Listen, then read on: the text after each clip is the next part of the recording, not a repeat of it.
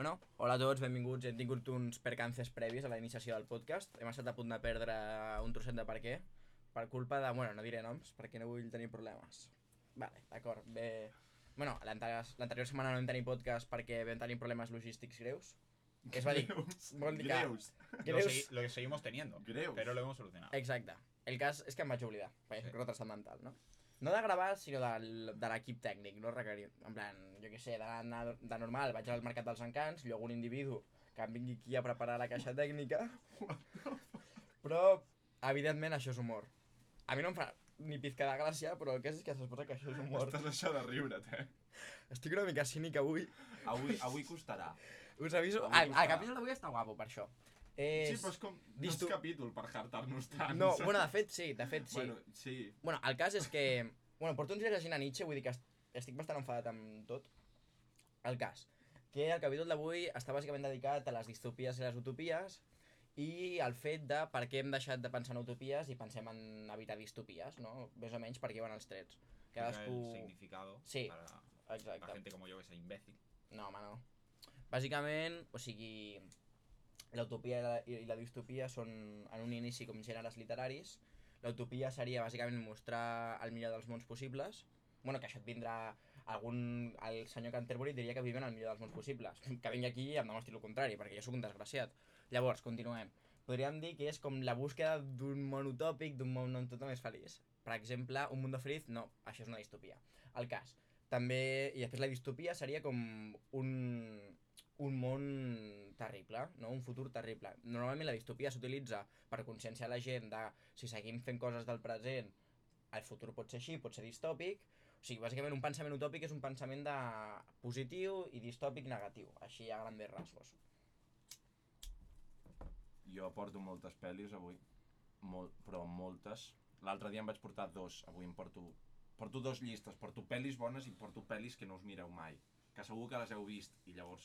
I si us han agradat... mm, Què, Guillem, què? Anava, bueno, anava, a Atreveix-te dir, atreveix a insultar la nostra audiència. anava a dir barbaritats. Pensava. Però sí, no, i fan molt bona pinta, fan molt bona pinta. Ho deixaré per més endavant i tal, però estan, estan molt guais. Bueno, yo enfocaré el tema más por las razones porque la, por las que hemos pasado de un futuro mejor a, a, un, a, a no tener una catástrofe. Pues yo he intentado enfocar pues las razones Uh del mundo real por la que hemos pasado de una cosa a otra. Ya Leo dirá más cosas filosóficas y más cosas así, y también dirá cosas así, pero bueno, yo lo he intentado hacer de la forma pues mejor. A mi m'agradaria fer així una mica a grandes rasgos, una mica entendre també que dintre de la pròpia distopia hi ha un auge més contemporani degut al naixement de tot el que és el moviment cyberpunk, que és bàsicament un moviment que utilitza com una distopia però tecnològica, on les grans empreses, les grans eh, empreses tecnològiques acaben provocant un món corporatiu i distòpic en si mateix, no? A mi m'agradaria una de les distopies més famoses, no?, que podríem dir que són Fahrenheit 451, eh, 1984 i Un Mundo Feliz, són així a grandes rasgos les més conegudes. En el cas de 1984 s'utilitza en contra per fer una crítica als estats totalitaris, de, precisament està molt enfocat al tema comunista, perquè el George Orwell no es duia, no es duia molt bé amb l'estalinisme, per dir-ho d'alguna manera sutil, i Un Mundo Feliz és com un avanç de, de lo problemàtic que pot ser eh, convertir-nos en una vida aparentment feliç, no? Un mundo feliç mola perquè ven com l'utopia distòpica, no? Es juga una mica, trenca una mica com la barrera. Sí, sí. Jo no me'ls he llegit, eh? T'ho diré, he començat 1984 i m'està costant. Què portes? Perquè, perquè soc, soc un pèssim lector. Però sóc lector. Que això ja és bastant avui en que dia. ja és quelcom. Sí, sí, sí. Però això que deies de les corporacions mola que flipes, perquè clar, per nosaltres, des del nostre punt de vista, Uh -huh. ens apropen a un futur distòpic. Però segur que ells, en el seu autoengany de com veuen la societat, pensen que creen un futur utòpic. Aquestes mateixes corporacions. Sí, o, o potser saben fins a cert punt que si segueixen fent el que fan de manera il·limitada i tal, generaran un futur distòpic, però igualment la mentida que repeteixen mil vegades que es transforma en veritat és que estan fent un món millor, Jo crec saps? també és aquest rotllo de... Ja va tocant, crec jo, desmitificar aquesta visió de que una empresa porta valor. No? de, de crear alguna útil per la gent. Crec que ja va ser hora de desmitificar no, això. però hi ha situacions No, que és un sí. clàssic, això és un clàssic, no? Sí. La de eh, busca un producto que... una Bueno, necessitat, no? Sí, el Bueno, perquè a mi, a mi que em perdonin, a mi que em perdonin, però crear una necessitat que no tinc Claro, no m'ajuda a ser fel Claro. feliç, m'ajuda a ser un desgraciat, un dependent. Claro. un dependent de cada cop més coses, no? Claro, y crean cosas que no tienes y que al final acabas queriendo porque te lo, te lo inyectan a que lo quieras, porque lo crean y sale, sale bien, entonces la gente no lo tiene y se pone mal por, por no tener esas cosas nuevas que crean. I sobretot perquè hi ha penya que les comença a tenir i tu veus que et vas quedant endarrere, Claro. saps? Llavors, clar, Bueno, és... hi ha valor social, el valor de jeràrquic de la societat, mm. de si obtens X coses vol dir que tens X valor, X eh, a la cadena alimentària directament, o sigui, ets un peix més gros. És No, així, i- i són de- primitius, sí, I sí. de vegades no és ni, ni amb productes materials, de vegades és amb, amb conductes de la gent, és a Mm. dir, que si ara, pues, és que el concepte moda no crec que sigui òptim, però Però podria entrar, Sí, podria sí, entrar. però sí. Entrar per eh, rotllo... Avui en dia es porten una sèrie de conductes a nivell pues, social, a nivell fins i tot afectiu, a nivell qualsevol cosa i la penya es dona compte i veu que potser s'està quedant endarrere amb aquestes coses. Llavors, l'ansietat que et provoca el voler adaptar-te Uh -huh. et fa, et fa ser dependent a més no poder. Sí, és aquesta visió també que arriba un punt on on el fet material acaba tenint una conseqüència anímica, no sé si m'explico.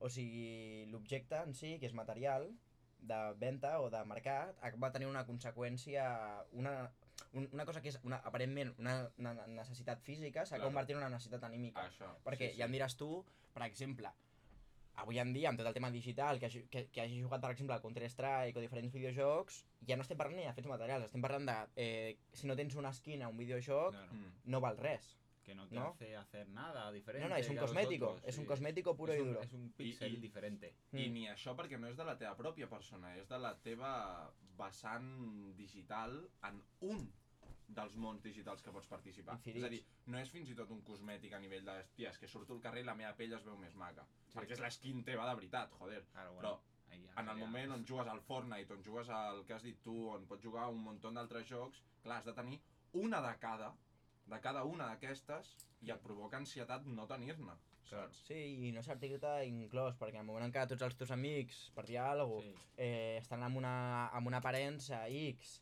Claro. i tu vas amb la default que fa sarna, Mm. pues, has, no, vas literalment dient soc Sí, de classe sí. baixa, Sí. quan no té per què ser així. No. Quan simplement no te pots... quieres gastar dinero en eso, que es lo más Exacte. inteligente. O potser simplement és que no et dona la gana perquè veus que no t'agrada. Bueno, no- o no vols entrar al circ, claro. o no vols entrar Claro. a un circ absolut. en, un, no? mo- en el A la moment, que no. compras una. para empezar, Sí. a la que compres una, la has jodido para toda tu vida. Sí, sí. Però Bueno, part- parlant aquí d'una persona que s'ha deixat un dineral en el LOL. No, no, i, i, el que vul, o sigui, és En igual això, cosa, saps? Sí, sí. Però, hòstia, ara no sé què anava a dir. Um, Te he cortado, perdón. Ah, no, sí, això, o sigui, en el moment on, per exemple, que veus que el teu entorn ho comença a fer, doncs, clar, tu penses que t'estàs quedant endarrere i ho fas, i ja no fa falta en videojocs, hòstia, pot ser amb ideals polítics, això. O sigui, Sí, sí. és com, és com aquella frase, no sé qui la, qui la va dir, que és del pel... Que tonta que és la penya que es pensa que a l'Alemanya nazi tots els alemans eren nazis. En el moment on tu estàs en un lloc i tothom comença a pensar d'una manera, hòstia, has de tenir una força de voluntat molt totxa per posar per davant el que per tu creus que és aquesta veritat, diguéssim, Clar, i, però, no, i no el que et diu la massa. però aquí entrem, per exemple, a una... Per a mi és... És una mica pa, paradògic aquest tema, no? Perquè bueno, ara estem entrant al tema del libre pensador. Sí, bueno, No? doncs que les distopies i les utopies ho engloben sempre, perquè tot producte literari, sigui escrit, audiovisual, el que sigui, quan et parlen de distopies, el protagonista o la protagonista sempre és la El persona no inclòs, divergent. el no inclòs, exacte. exacte. Saps? Exacte, però fins a quin punt el divergent és un loco o és el cuerdo? En Exacte, plan, ¿es el cuerdo exacte. entre locos o el loco entre bueno, cuerdos? és, és lo de la, és lo de la d'esto de la locura, saps? O, o, o la paradoja del villano, o sigui, cada villano és, és el bo de la pel·lícula a la seva història. Llavors, clar, el que passa que nosaltres, com ho veiem des de la pantalla, En perspectiva. o des del llibre, diem, vale, com aquest tio pensa com estic pensant jo en l'actualitat, i la resta del món pensa en lo dolent, jo empatitzo amb aquest. Mhm. Però en el moment on, on la història és a la inversa, i només hi ha un dolent, però perquè és, que pensa diferent a tu, senyales el dolent aquest, Absolutament. saps? Jo mentre estava donant-li voltes al tema de l'utopia, la distopia i de més, i just, justament se m'ha juntat amb que porto uns quants dies Eh, bueno, estic llegint ara mateix La genealogia de la moral, de Nietzsche, que és una de les seves obres finals i de més, que ja m'he llegit uns quants llibres, aquí ara, precisament estem a l'habitació i es veuen aquí a la llibreria, i el cas és que mentre llegia doncs, he fet com una relació utopia-distopia amo esclau. D'alguna manera, això és una tirada de triple meva, eh?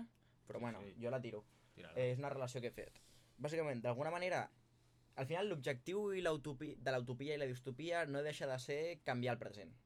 O sigui, fer una crítica i, proposar, i fer una proposta. O sigui, l'utopia i la distopia el que pretén és eh, prendre acció en el present. No? És, Però la distopia no fa una crítica. abs- sí, sí, la distopia fa la crítica més totxa. Sí. En plan, sí, absolutament, perquè t'està pintant un futur pitjor al qual és possible. Claro. La distopia és bona quan la distopia és no, factible. Però, però em refereixo en el moment on arribes a la distopia, que és que no has fet la crítica No, prèviament. exacte, però quan es fa una distopia, literal, Bueno, quan es crea, es fa per evitar Vale, present. sí, sí. Però llavors, jo pensava, d'alguna manera, si haguéssim de resumir amb un terme en una sola paraula, l'utopia seria sí i la distopia seria no. Bàsicament. O sigui, l'utopia és afirmació i la distopia és, és negació, Negación. no? Per mi, la distopia és reactiva i l'utopia és activa. És a dir, o sigui, l'utopia és una persona que decideix afirmar i diu sí, no? I llavors agafa la distopia com a contraposició a la seva prèvia afirmació. Claro. En canvi, la distopia neix del no, neix del resignament, des del resentido, és a dir, Nietzsche diria que és la moral de l'esclau. La utopía es como pillar la iniciativa. Exacte. Exacte. Y la distopía es como me dejo llevar y a ver, y a ver lo que pasa. D'alguna manera, la distopia el que pretén és a través del no construir, però construir sense fer una, però no fa una proposta. Claro. En canvi, l'utopia és, és, eh, proposa.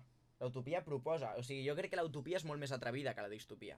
I més quan l'utopia acaba semblant una distopia, perquè intenta tu posar-te a fer una utopia. És que és molt complicat. És, per exemple, això ho, ho podem relacionar amb, amb l'obra de la Divina Comèdia de Dante. Eh, un dels anàlisis que es fa és la Divina Comèdia de Dante, perquè no ho sàpiga, és com una obra literària, literària tutxíssima en poesia, en el qual bàsicament eh, són les diferents etapes del purgatorio, el paraíso, l'infierno i de més. I llavors podem veure com l'infern està super ben definit, el purgatori està super ben definit i el paraís està super mal definit. Per què? Perquè com la realitat és molt més distòpica que utòpica, tenim molta més facilitat per fer una creació literària distòpica. Però en canvi, quan ens posem a crear una possible utopia, ens acaba sortint el tiro per la culata i acabem, vei acabem veient que és una distopia. Però perquè és molt més fàcil destruir que construir. O sigui, tu, per exemple, tu mires la societat d'avui en dia tu veus les coses que no t'agraden en si. I veus les coses que t'agraden. Clar, per crear una utopia hauries de agafar les coses que t'agraden, entre moltes cometes, i millorar les que no t'agraden. Perquè la distopia és simplement eliminar les que, no, eh, les que t'agraden i deixar que les altres vagin fent. Ja està, és molt més, molt més fàcil. Llavors és molt més fàcil imaginar-te un món de merda que no un món idíl·lic.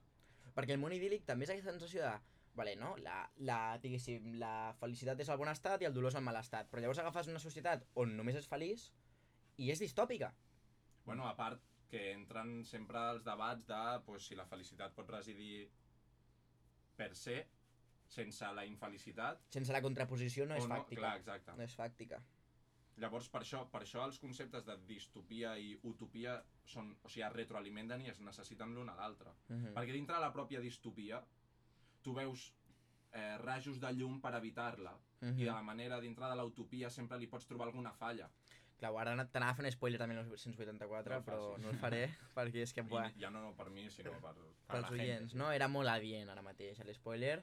Eh, bueno, al final, quien quiera entender, que entienda, no? Ja... Entendió, entendió, eh, Entendió, ja ens entendrem. Bueno, Agus, m'agradaria saber el que t'has preparat. Sí, bueno, me he preparado unos conceptos bastante generales. Mhm. La gente lo entenderá seguro. Si alguien no está de acuerdo, que lo diga, sobre todo tú. Sí, sí, no. Dale, dale, dale gas, dale gas. Sí, Pues No yo creo que se ha pasado de una utopía a una distopía mediante por primer el primer concepto que he puesto es el, el conformismo, ¿no? Buah, El conformismo pavo. es pues para definirlo es hacerlo estrictamente necesario. Voy a hacer esto porque hay que hacerlo y punto. Y pues el conformismo puede estar hecho por muchos factores como dependencia de una persona, autoestima baja, cosas así. Incluso causas sociales o económicas. Sí, sí, cualquier cosa. Sí, sí. Y ese es el primer concepto que, que- que he puesto en la lista. y me ha parecido bastante interesante porque yo conozco a mucha gente que es así, mucha. Y se nota que van, que actúan por consecuencia. Pero yo no solo lo tengo que hacer porque sí, sino es, si puedo no hacerlo, no lo hago. Claro, por ¿sabes? eso he dicho lo hacer estrictamente necesario. Claro. Si puedo no hacerlo, no lo hago. Exacto. Exacto, es eso. Que és una, perdona, eh? És No, una de les sí, grans seguimos. crítiques que fan al socialisme la penya neoliberal, a més no poder. Sí. Rotllo, és Sí. com el seu Si taló no, estàs, d'Aquiles per si, no, decidir exacte, si no estàs obligat Clar. a treballar, i, o sigui... després, i després veus com, hòstia, eh, descontextualitzant una miqueta, eh, la Unió Soviètica eh, era pionera en un munt de sectors sense la necessitat aquesta d'es que he de fer les coses per fer-les, Claro. sinó perquè estic competint amb mi mateix, aquest esperit Es, mm, eso de lo la progrés. iniciativa que claro, antes. exacto. Lo O sea, de que no es excluyente una cosa de la no, otra. no, no, no, no. Bueno, lo segundo que, que he puesto Ujú, es que nos dejamos, la, bueno, la sociedad actual ujú. se deja llevar mucho por el ejemplo de, de buena vida, ¿no? Sí, sí, un segundo, voy a poner una libreta, perdonen. eh, ¿Lo pausamos o...? la No, no, no, no, no, no hay problema, no hay problema, ahora vengo. Vale, vale. Pues eso. El ejemplo de buena vida, para mí, la- lo que nos vende la gente son dos hijos antes de los 40. Esto de tener un trabajo bastante cómodo donde cobro bien, pero tampoco estoy súper La vida- súper la vida estable. Sí, la vida estable conforme. con ausencia de preocupaciones, Sí. básicamente. Sí, la gente que, que haces un trabajo que no te apasiona mucho, pero cobras lo suficiente para pues para vivir. Vivir Claro. en- Para pasar los días. para pasar los días y, y ya ir haciendo en consecuencia de lo que te pase. Tienes más hijos, pues te buscan más la vida. Claro. Este, este estilo de cosas, ¿no? Y es eso. Para mí, eso es el segundo punto, pues, pues lo que he puesto es eso. Y el tercero, pues que la educación tampoco ayuda, ¿sabes? La Bien. educación ¿Cómo? Ah, no, tú de, Ah, vale. esto. Que la educación no ayuda porque a nivel educativo tampoco nos genera una ambición de decir No, pero porque tú sabes que la diferencia, por ejemplo, entre una persona que saca un 10 y un 5 no es tan grande como la diferencia de alguien que saca un 5 y alguien que saca un 4. O sea, es decir, Claro. sí, tú sacas un 10, perfecto, tienes matrícula de honor en la universidad y no vas a pagar un puto duro. Pero yo he sacado un 7. Yo voy a seguir pasando. Y hay másters que puedo entrar con ese 7. Y voy a tener una vida de puta madre. Y, y con un 5 me voy a sacar la carrera. Pero si sacas un 4 ya no. claro ¿Sabes? Entonces la gente muchas veces es como, tío, ¿para qué voy a ir a por el 10 si tengo unos mínimos ingresos para pagarme estos estudios? Mm. Pues me voy a por el 5 o a por el 6 o a por el 7 para tener un margen, pero para evitar el 4 y no para, conse- no para conseguir el 10. ¿Sabes? Es- claro la educación, o sea, el sistema educativo hoy en día promueve muchísimo esto. També el que passa amb el tema de l'educació concretament al final tornem a lo de sempre, no? Realment, diguéssim, amb el tema de l'educació, el tema de les notes i de més, a, a nivell sobretot universitari, perquè sí que, sí que és veritat que al batxillerat hi ha un reflex directe entre les teves notes i les teves oportunitats a l'hora de poder entrar o deixar d'entrar a una carrera, però en el, al nivell de la universitat hem de tindre una cosa molt important. Ets un adult, d'acord? Vale? I ara acabaré aquesta argumentació, no? O sigui, hem de tenir en compte que tu ets un adult. No? Bueno, tens 19 anys, d'adult tens el que jo tinc de rus, però bueno, Però bueno, diguem que ets un adult. no tens no? 15, No tens 15, exacte. I estàs allà perquè vols estar allà. clar. I, s- clar, això tornaríem al tema del conformismo, que estoy haciendo esto porque lo dicen mis padres. Sí, Però bueno, anem i amb el batxillerat es podria aplicar. També, però bueno, de Però la no universitat, tant. anem a donar per fet de que tu estàs allà perquè vols estar allà. Al final, quin és l'objectiu de la carrera? El teu propi aprenentatge, no? I sí que és veritat que l'obtenció d'unes notes no, eh, no tindrà un reflex directe a l'hora de poder seguir amb la teva educació, però alhora, tu com a individu que estàs allà i al final vols aprendre, sí que es dona per fet de que tu voldràs treure bones notes per la teva pròpia formació. Claro. Perquè al final, per qui estàs traient l'educació? O sigui, quin és l'objectiu de l'educació? L'aprenentatge, l'agafar forma d'un mateix. El coneixement, El coneixement de propi. qualsevol àmbit. Però no un coneixement... El problema és, per mi, la... que això és un tema de... És, és... Això, de fet, és, és... Ho, diu, ho diu Marx, i jo estic super en contra d'aquesta afirmació profundament. De el pensament ha de ser útil. El pensament ha de servir per a alguna. El coneixement ha de servir per a alguna cosa. Bàsicament, una instrumentalització d'aquest propi coneixement. Com si el coneixement per si sol no fos causa necessària i suficient. És a dir, si en el moment en què tot coneixement l'enfoquem a la utilitat posterior que generarà, és a dir, jo penso i conec perquè d'aquí dos anys tindré X conseqüències laborals o X conseqüències universitàries, estem instrumentalitzant una cosa i què passa? Que t'apareix gent amb un pensament de és que solo sirve estudiar ciències. Sí, però sí, clar, si, si ho agafem d'aquesta banda a nivell més útil, pragmàtic, al 100%... No té ni per què ser pragmàtic, útil, No, però el rotllo aquest de... No, és que estic adquirint aquest coneixement per aconseguir un lloc de feina.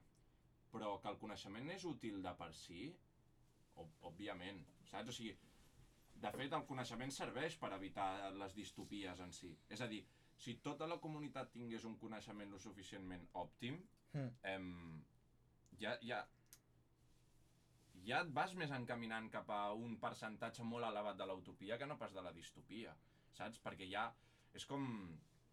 És com la, la, la immunitat de grup, diguéssim. Com més penya tingui més coneixement, més, més imbècils arribaran Bueno, al poder. ojo, ojo, saps? crec que aquí ens estem deixant de banda un concepte molt important. O sigui, coneixement no és igual a bé. Compte. Sigui, Ja, ja, això, òbviament. bueno, a veure, Agafant-ho agafant amb aquesta variable, perquè eh, diríem, òbviament. diríem, diríem bàsicament que, que bueno, Plató sí que pensa que això és així, ell, ell associa el coneixement al bé, perquè qui coneix el bé perquè, perquè hauria de fer el mal, i qui fa el mal pensant-se que és el bé vol dir que no coneix el bé, vol dir que en canvi de tindre doxa està la paradoxa, és a dir, en canvi de tindre un coneixement pur un coneixement Sí, aparent, que, no, que no ets dolent, que ets ignorant. però compte, compte, compte, perquè partint de utopia distopia, bueno, temes complexes, perquè d'aquí s'extrapolen moltes bases, què definim com bo, què definim com dolent, perquè és... I llavors, no tothom que tingui coneixement l'utilitzarà per, per fer el bé o pel nostre, pel bé, Pel bé que nosaltres, o que nosaltres Considerem. considerem que és el bé. Sí, sí, sí. Perquè potser jo et dic, perquè si jo penso que el bé, potser, si, per, si perquè Déu visquin bé he de maltractar un, Claro. algú pot pensar que això és el bé, perquè qui guanya? La, ma la majoria, democràcia. Això és la democràcia, senyors i senyores, eh? No, no, cuidado. Acaba de fer un... Cuidado, eh? El Leo acaba de declarar-se antidemocràtic. Acabo, acabo de llançar una... una... Una bomba en contra de la democràcia. Soc... Jo, eh, soc demòcrata. jo vaig a votar igualment. No, jo vaig a votar, però... Eh, Però sapiguem la, la que la democràcia... democràcia està obsoleta. No, és opressora, per definició. És, sí, És opressora, per- és... La democràcia és l'assassinat de les minories. tal qual, No hi ha més, tal qual. no hi ha més, perquè qui collons... I el pensament és democràtic en si. Per què? Perquè en el moment on la majoria pensa una cosa, Uh -huh. es carrega la minoria d'aquell pensament. No té per què. No té per què. El pensa... No? Cal entendre una cosa, que això és algo que... Ah, qui collons ho deia, això? Algú El diu. pensament sempre ha sigut algo minoritari. Sempre. Sempre. Per què? Bueno, clar, de... a veure, jo estic donant per fet de pensar com algú més de pensar si vull sopar bledes o pèsols. D'acord? O no, jo, jo et parlo de, jo et parlo d'idea, del pensament com a idea. És a dir, com a, com a, com a regulador d'opinió a la vida. Per això mateix, aquest pensament, el pensament com a tal, és algo, ma- és algo que sempre ha sigut minoritari. Per què? Per què? La gent fins fa 100 anys no sabia llegir ni escriure, partint d'aquesta base. Però no, però jo em refereixo al fet de, per exemple, jo què sé, tothom pensa que una cosa està malament. Mm. La gent que pensa que està bé és minoritària, ergo, la majoria que pensa Sí. allò es carrega a Però l'altre. el, el problema, aquí, Saps? aquí estem entrant bàsicament a, a, a ètica, diguéssim, el tema de la majoria i la minoria, Mm. no? El problema és que, per exemple, eh, segurament, bueno, sense el segurament, a l'època on hi havia esclaus, la majoria pensava que els esclaus estaven bé, no? Però així, la minoria va lluitar i a, i a posteriori la majoria Sí. acabat acceptant... La majoria és sempre fal·làcia naturalista. A veure, explica-ho. Potser no sempre, però la majoria, podríem dir, quan nosaltres ens adrecem, la majoria és el sentit comú. O sigui, la majoria, Sí. la majoria és literalment un mirall cap als valors tradicionals d'una societat hereditaris, Vale. no? Bueno, això algú m'ho podria contraargumentar, eh? O sigui, estic aquí Sí, sí. donant la meva opinió. Claro, compte. claro. Eh, per això mateix, la majoria, per definició, si no ha fet una reflexió, Mm. simplement s'ha quedat amb els pensaments tradicionals, no serà capaç de trencar una barrera. És a dir, hi ha un cercle, no? El cercle que és la societat i amb tots els valors, no? Això està bé perquè sempre s'ha fet així, no? Claro. Jo què sé. Llavors, el, la gent que pensa és la gent que és capaç de sortir d'aquest cercle i mirar-se'l des de fora. La, la gent que, que Per- té capacitat crítica, no que pensa en si. Bueno, clar, és Perquè que la, ma- la majoria està pensant, també. jo no crec que sigui així. No, Jo concebeixo una idea molt més eh, de Heidegger. bueno, i molt més i molt més rotllo, aquesta recerca del pensament a nivell més crític de i si el Perquè que pa- diuen que està bé no està bé. I a més el Clar, tema de, de, òbviament. de pensar no és fàcil. No, clar que no. Pensar no és fàcil. Clar que no. Però igualment, això que dic jo de, de que quan la majoria pensa una cosa Sí, i no té aquesta capacitat de donar la mà perquè la minoria es pugui expressar i llavors potser convèncer un sector de la majoria perquè passi a ser la minoria la majoria, Mhm. saps? uh -huh. Uh -huh. El pensament majoritari es carrega el minoritari. És la, és la llei del, de, del més fort extrapolant-lo a més quantitats de persones pensant. Per això el pensament en si és democràtic. És a dir, per exemple, fa uns anys, hòstia, l'altre dia vaig veure un recull d'entrevistes pel carrer a la penya que li preguntaven sobre l'homosexualitat. I et Hòstia, deien, que fort, nen. i et deien, Que fort. eh, que en su casa hagan lo que quieran, però, que, eh, saps? Rotllo, la, el pensament de la majoria es carregava el pensament de la minoria. Mhm. Fins que no va haver-hi penya la majoria que va dir, hòstia, pues, eh, ¿cómo va estar mal que dos persones del mismo sexo mm, hagan lo que quieran? Saps? Mm. Clar, llavors, si aquesta gent no hagués fet aquesta reflexió, el seu pensament... Una aquesta de construcció. de Sí, el seu pensament retrògrada fet. Mhm. hauria seguit podent dominar el pensament més progressista, saps? Mhm. Per això dic que el pensament és democràtic. Perquè és la majoria que pensa una cosa, guanya la minoria que pensa una altra en com es regeix el pensament col·lectiu. Bueno, I també cal general. entendre que el pensament en si és un fet que neix eh, d'un context. Sí. Clar, òbviament no, no, és, no és global tot, diguéssim. No? saps? I, i, I cal entendre que aquí podríem estar d'acord pel fet de tu penses el que penses perquè t'has criat on has- t'has criat i has Claro. compartit societat on has compartit societat, no? Sí. És a dir, o sigui, qui, es sí, pensi, qui es pensi que pensa el que pensa per ell mateix i ja està, bueno, de fet, mira, a, fins a cert punt, col·lega. aquí, a Más allá del bien y del mal, de Nietzsche, hi ha un moment on a un aforisme que a més una... Ah, hòstia, clar, no, és Más allá del. Sí, sí, sí, em sortia Beyond Good and Evil, però és, és Más allá del bien del mal. Per perdó pel meu accent macarrònic. Eh, a Más allá del bien del mal, Nietzsche hi ha un moment que fa una metàfora per referir-se a això que, acabes de, tu- de, que tu acabes de dir, no? I parla d'un subjecte, de, ell sempre ha criticat molt el, a la rata de, de biblioteca, l'ha criticat molt. Diu, el historiador es ese, ese, el, es ese que anda como los cangrejos y entre polvo, no? Els, els insulta molt perquè diu que no són afirmadors i no viuen, sinó viuen en un Claro. paper. No? Sí. Però bueno. El cas és que ell arriba on des, defineix un individu que està un dia caminant i es mira al mirall i no es veu a si mateix, sinó veu un puzzle. Ell és un puzzle de tot de peces que no són ell mateix. I tu ets un puzzle a totes les idees que s'han anat agafant de diferent gent. Clar. Llavors, tu com a individu no tens res. Ets un conjunt de... Que a mi em va fer molt mal llegir això. És a dir, tu no penses el que penses, penses això perquè has llegit això, a ells t'han dit Claro. això, i no hi ha res teu. Res. Bueno, és això d'aquesta frase de eh, no se crea, se roba, no? Però, Claro, sí. El que diu Tarantino, tio. Espectacular. Això Bueno. de que copiar, rotllo...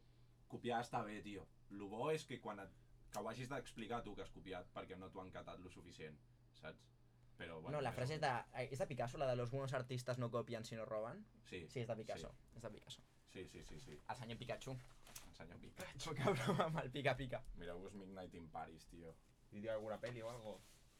Parlo d'alguna pel·li ara? Venga. Sí, alguna que haguem vist nosaltres, a veure si la podem Alguna que criticar. hagueu vist Bueno, vosaltres? cualquiera, sí. Espera, feu... Xerreu una miqueta més, que ho tinc aquí. Que no, Sí, no bueno, vale. yo quería decir Sí, sí, comenta, que comenta. con lo que has dicho tú de esto de no se piensa sino se roba, yo no estaría aquí, ejemplo claro, si no me hubiese juntado con este señor y me hubiese dado la idea de hacer esto y hablar de este tema, yo no me hubiese imaginado en la vida.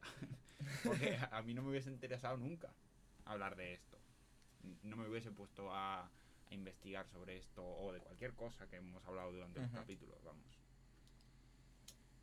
Sí, también. O sea, no tiene por qué ser algo necesariamente malo. El hecho de. eh, de ser una influencia con patas, ¿no? Es, algo. Siempre, te- siempre y cuando. eh, es bueno en tanto que te influencias Claro. con algo bueno. Que influenciar, però què és lo bueno? És que tornem a lo mateix de sempre, saps? intentar coger un punto medio también, influenciar Bueno, y y- dejar y- ser influenciado por gente I això que, que de... creas. Claro. Eso es muy importante. Aprender a dejarte ser influenciado. I, O sea- i, i lo de les peces, del, val- no és tant les peces que et donen, sinó què fas tu amb les peces. Exacte. Claro. Saps? És a dir, quina... Que és això d'agafar les, les veritats en el moment on te l'expliquen com a absoluta, és com un... Vés-te'n a la merda, pavo. Eh, critica-les, saps? I si Sí, sí. sobreviuen, doncs guai. I- si no, i- suda. I el, el tema de la influència, hi ha una frase que, buah, és que no sé si és de... Buah, és que quina ràbia em fa no saber... Búscalo y de hecho, Sí, y sí. mientras hablamos Eh, de, de sí, cosas. sí, es un De momento. hecho, si, si tú lo sabes bien, Leo, si yo me hubiese dejado influenciar por gente que con la que yo me he juntado, no, no sé ni qué estaría haciendo ahora Buah, mismo, ¿sabes? quedat molt malote, això, eh? No, es que- Buah, que, que, no. que hubiera sido de mí, hermano. No malote, sino me cago en mi vida, ¿sabes? No, no, real, tio, real. que me hubiese arrepentido toda mi vida. Jo potser Luego. ara seria gamer, tio, i sóc acomodador de? Ojo, Però, però sí, sí. coméntanos alguna peli. Fuà, és que... Ah, no, ja ho tinc, ja ho tinc, ja ho tinc, ja ho tinc. És de la, la, la, sobre el que has deies, la, la, la frase és d'Alfred Alfred North Whitehead, que és un, és un pensador, que bàsicament toda, toda la filosofía occidental es una serie de, de notas a pie de página de la filosofía platónica. No? Que Fuà, és, vaya hòstia, eh? no, no, és eh, facts. A sobre ho agafes... Factores. No, no, té raó, té raó. Però és com... Sí, sí, tota la filosofia és, són peus de pàgina de Plató, però que li diguin a Descartes que el seu pensament no és bo. Claro. Cat, digue-li. Ah? Digue- Digue-li a Kant, digue-li que la razón de la crítica pura no és un bon llibre, fill de puta. Atreveix-te. Amb la cara destapada? Va. No, no, atreveix-te. Clar, és això de, de que tot està influenciat per un per al pare. Sí, sí, Òbviament. el daddy és el daddy. El Daddy. I el Daddy- issues. Daddy issues. I a sobre, al daddy Plató no li pots dir res. Clar És que no li pots dir res. Que et diu que filòsof rei i Com una comuna, su mesa, una, eh? una comuna amb tots els nens. Que robi els nens. Jo estic Eh. d'acord. Si diu Plató estic... No, és broma, eh? Però no és broma, s'ha deixat la coma, eh? O sigui, està a favor.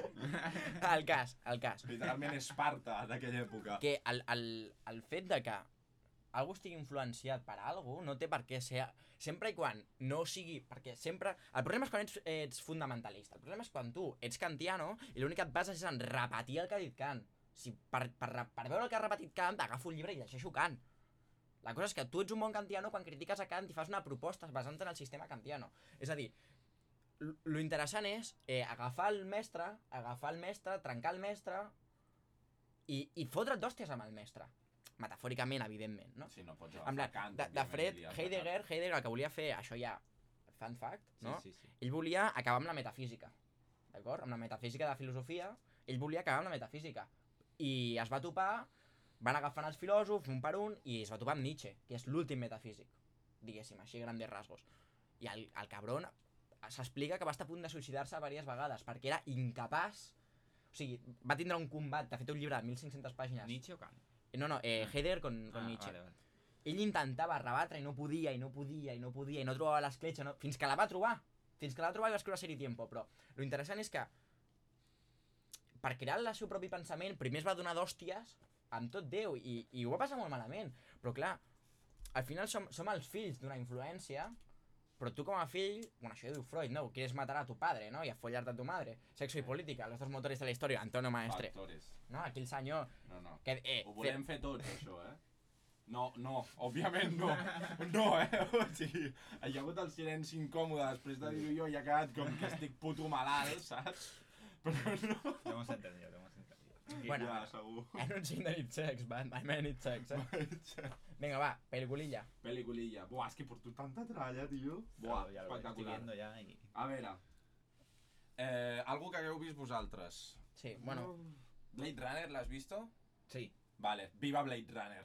Me parece muy no, bueno. no et vas a dormir, oi, en Blade Runner? Em va costar una miqueta, però està molt guai. està molt guai, però viva. Blade Runner, hermano. Sí, sí. El que passa que, clar, la, la trama en si de la pel·lícula no és tant el rotllo de la distopia en si, sinó és més, pues, eh, la senda del guerrero, no? Del Saps on surt detective. Blade, saps on surt Blade Runner, no? On? Està basada en la novel·la de Philip K. Dick del eh, Soñarán los androides con ovejas electròniques, que és el primer llibre de Cyberpunk de la història. Buah, que fino. Aquí, erudisme. literalment, literalment jo robot, però sent bona pel·lícula. Bueno, total. El llibre és boníssim, eh? Blade Runner, Blade Runner està molt bé, el que passa que la penya que digui, uah, és que veig la pantalla que no està en 8K... Eh, Que és de l'any 70, del És del 68. 76, crec, Del o del 76. 78, Mm, por sí, ahí, no sí. sé, no sé, està bastant guapo. Papà Ridley Scott, no? Hòstia, mi puto padre, tio. O sigui, el que va definir els androiders que tenien un líquid blanc a dins i des d'aquell dia tothom ha fet mínima pel·lícula amb androides mínimament importants, són exactament iguals, pavo. Exactament iguals. A veure, òbviament, em... com a... Hòstia, Alien el octavo pasajero perquè és d'ell també, saps? Però, i ho fa exactament igual. Però, però sí, hòstia, està molt bé, està molt bé. Què més? I a veure... Hòstia, és que m'agradaria desenvolupar-les bastant guapo. Pues, Hòstia, tenim Hombre. Matrix, nen. Buah. Matrix. Dona per podcast, eh, Matrix? Sí, Matrix sí. dona per podcast. Bueno, sab, una sab, Matrix, Matrix sa- sabeu 1. quina és la verdadera història de Matrix, Matrix no? 1. Sa- Saps quina és la verdadera història de Matrix? Uh, no, Eh, un transexual intentant sortir de... O sigui, fent la transició. cert. No va en broma, això, eh? No, no, és que són dos germans que són trans. Que són germanes, no? Sí, sí. Exacte.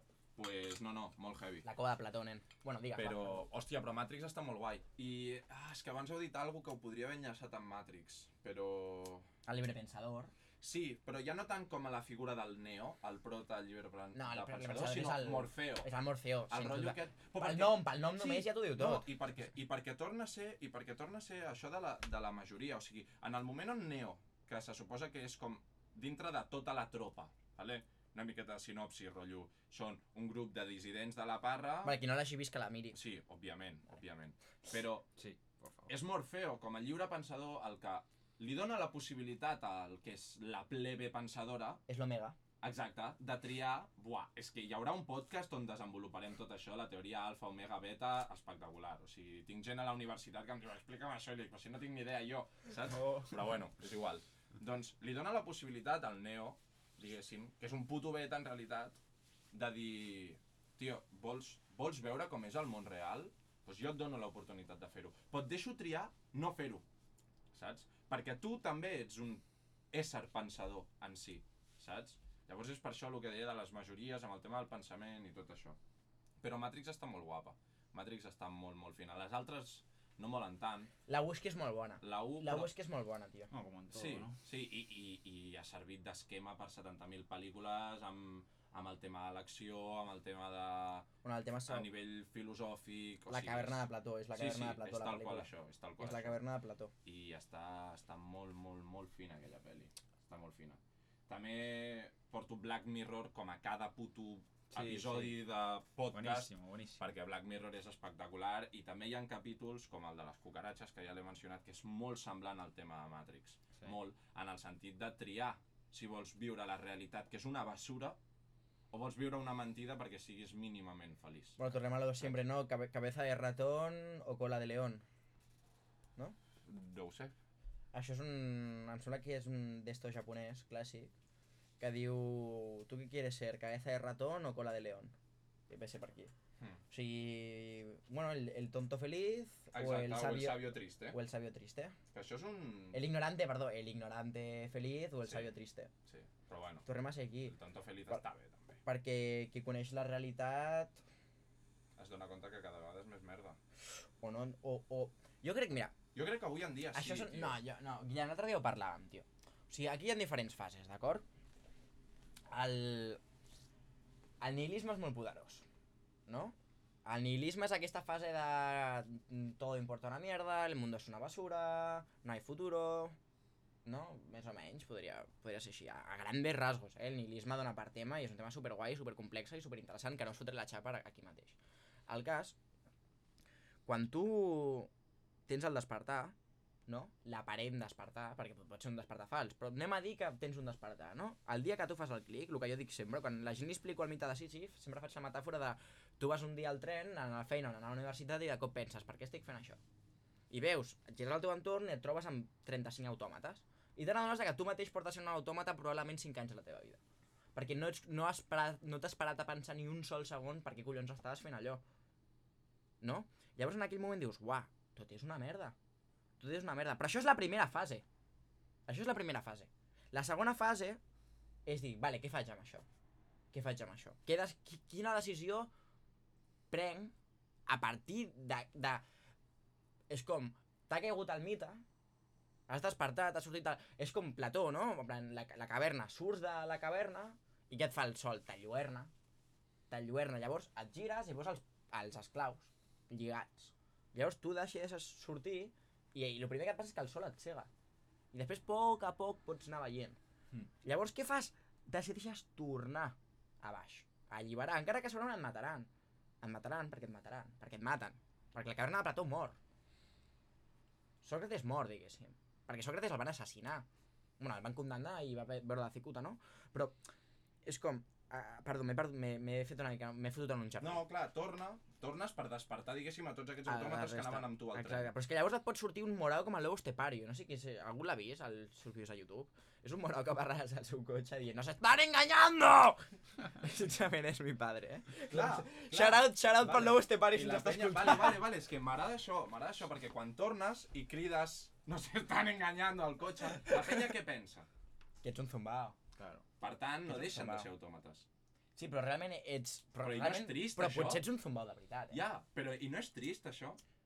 Mira, mira, et diré una De, cosa. despertar i veure que tothom està endarrere i saber que si tornes et tatxaran de loco no és Però, trist? però no creus que és profund... Jo almenys ho veig així. No creus que és profundament, profundament, profundament vanidoso, egòlatra i orgullós pensant-te que tu estàs, pensar-te que tu estàs despert i els altres adormits? Perquè jo és la sensació que tinc. Sí, Perquè, perquè Pues el potser, deies tu potser, potser el que està dalt de la cova es Això. pensa que està al de la cova i està més a baix que els altres perquè es pensa que ha despertat i està més adormit que la mare que em va parir. Però això no té Saps? cap mena de sentit amb el que deies abans. Sí que té sentit. No. El cas.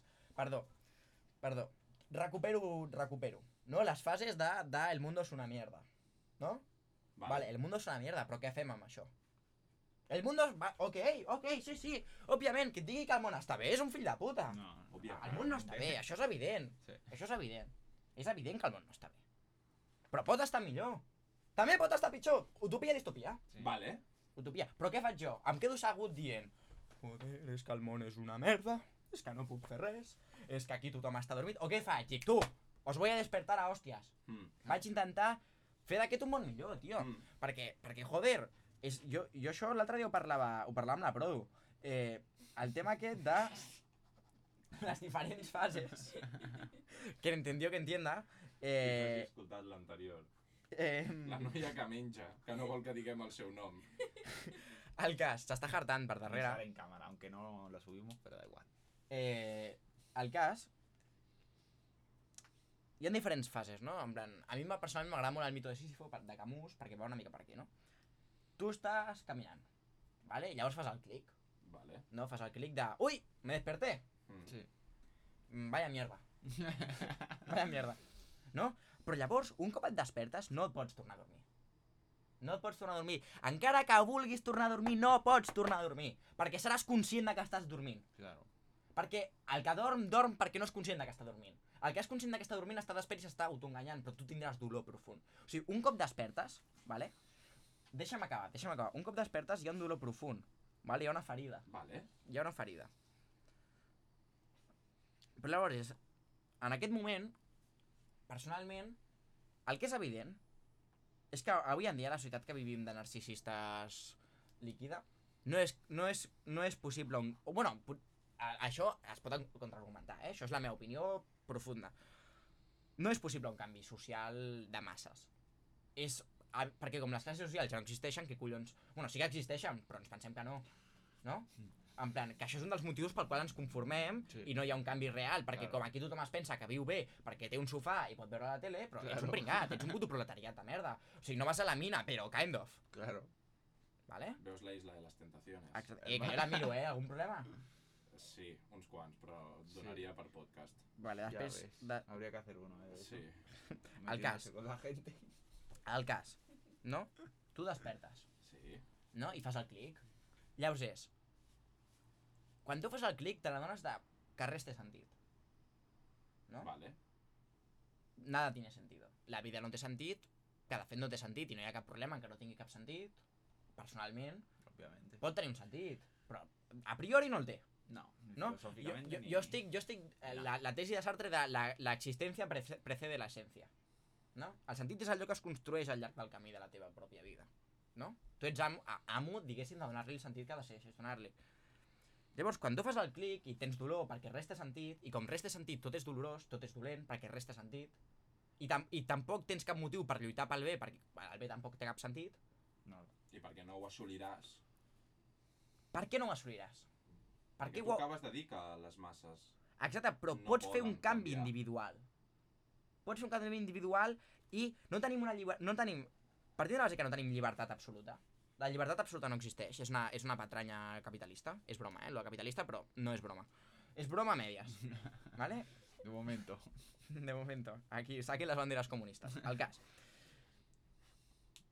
Tu pots... Tu tens una llibertat reduïda d'acció.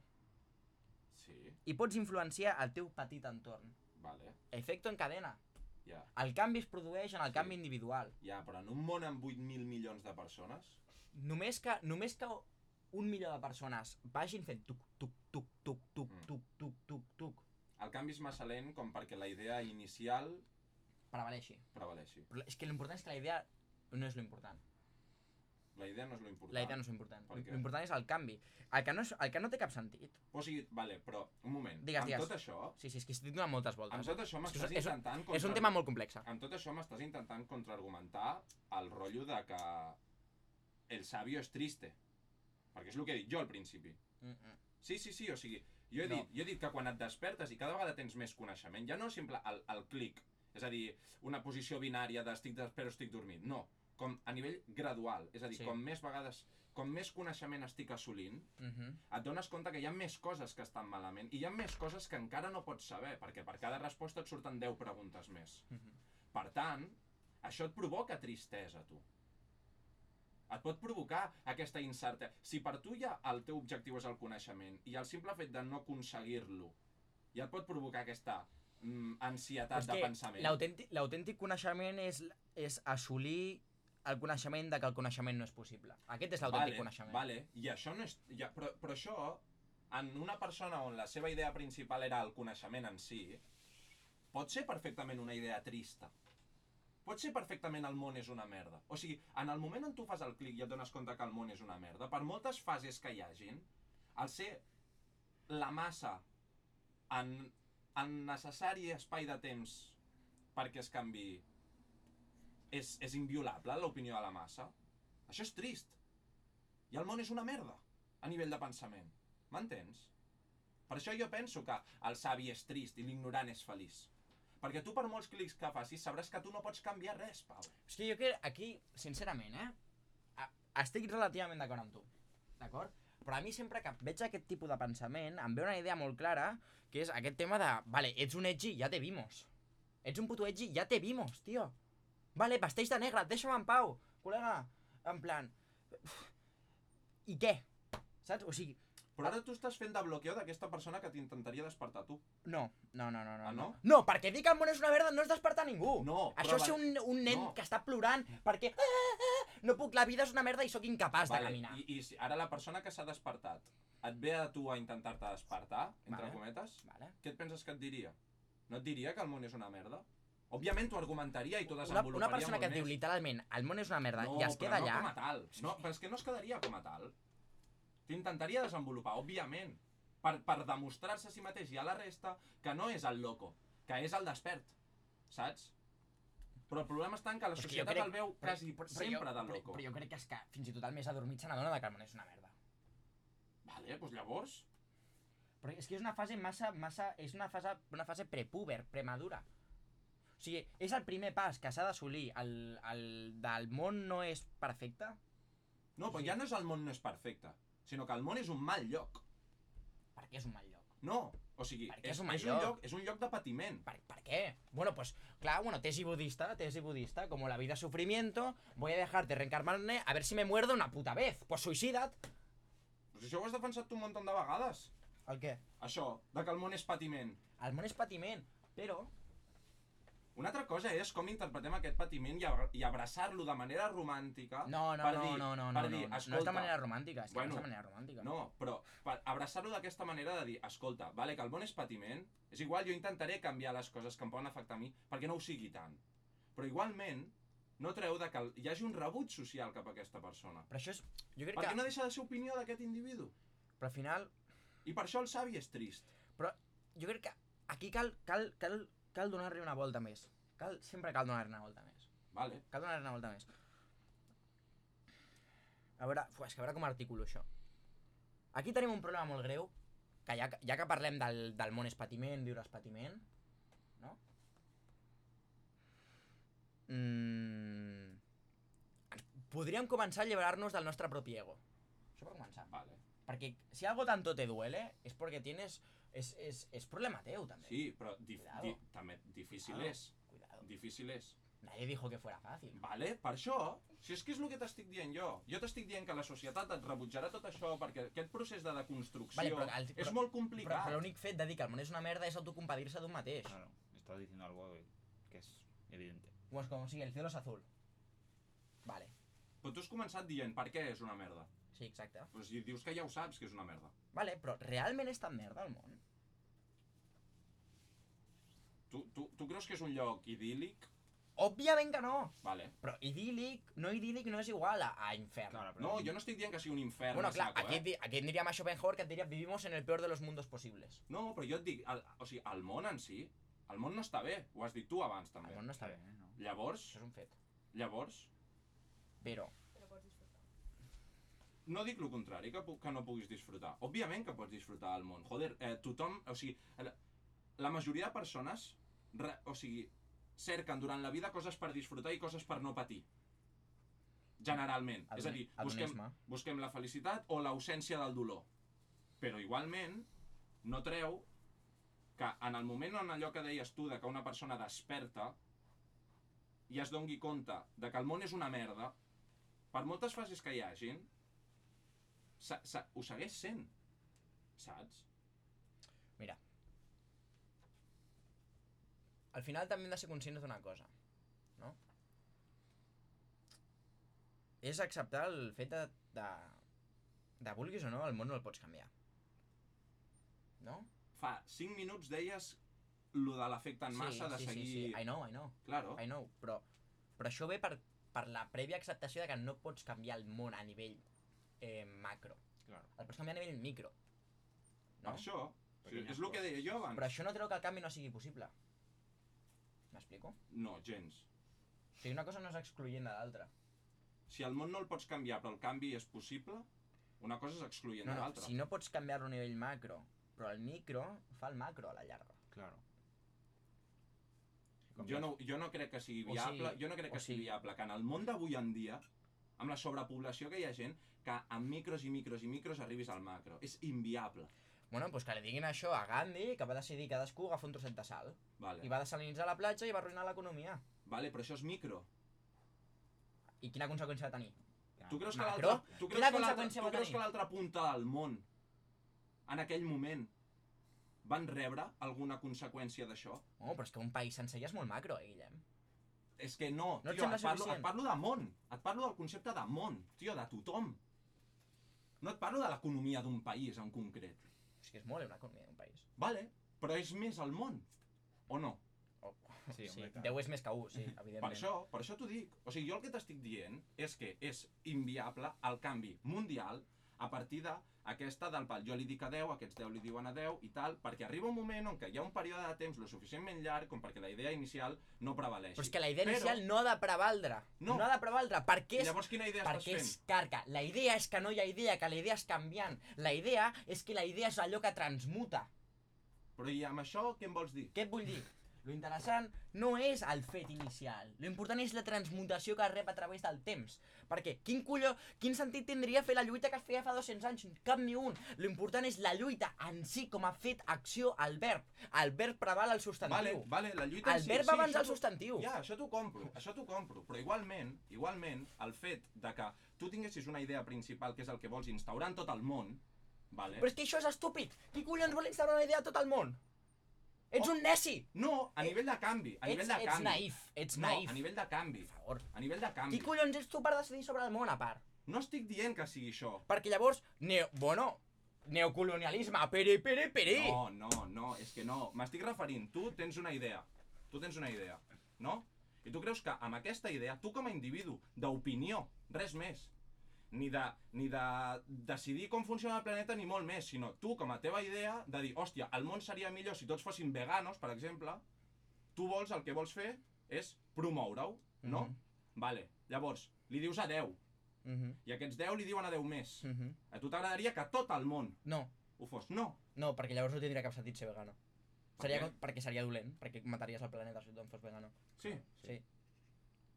Vale, però amb altres idees, tio. O sigui, no, sí, això t'ho compro, això t'ho compro, però amb altres idees, hòstia, o sigui, és que jo no ho veig, no ho veig viable.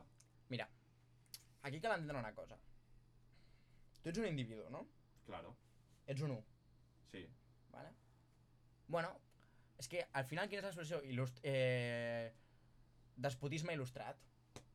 O sigui, l'única manera, per exemple, és que això és paradojal, és paradojal, no? És que és un tema molt complex, òbviament no, no trobarem la solució aquí, no te la puc donar perquè no tinc ni puta idea.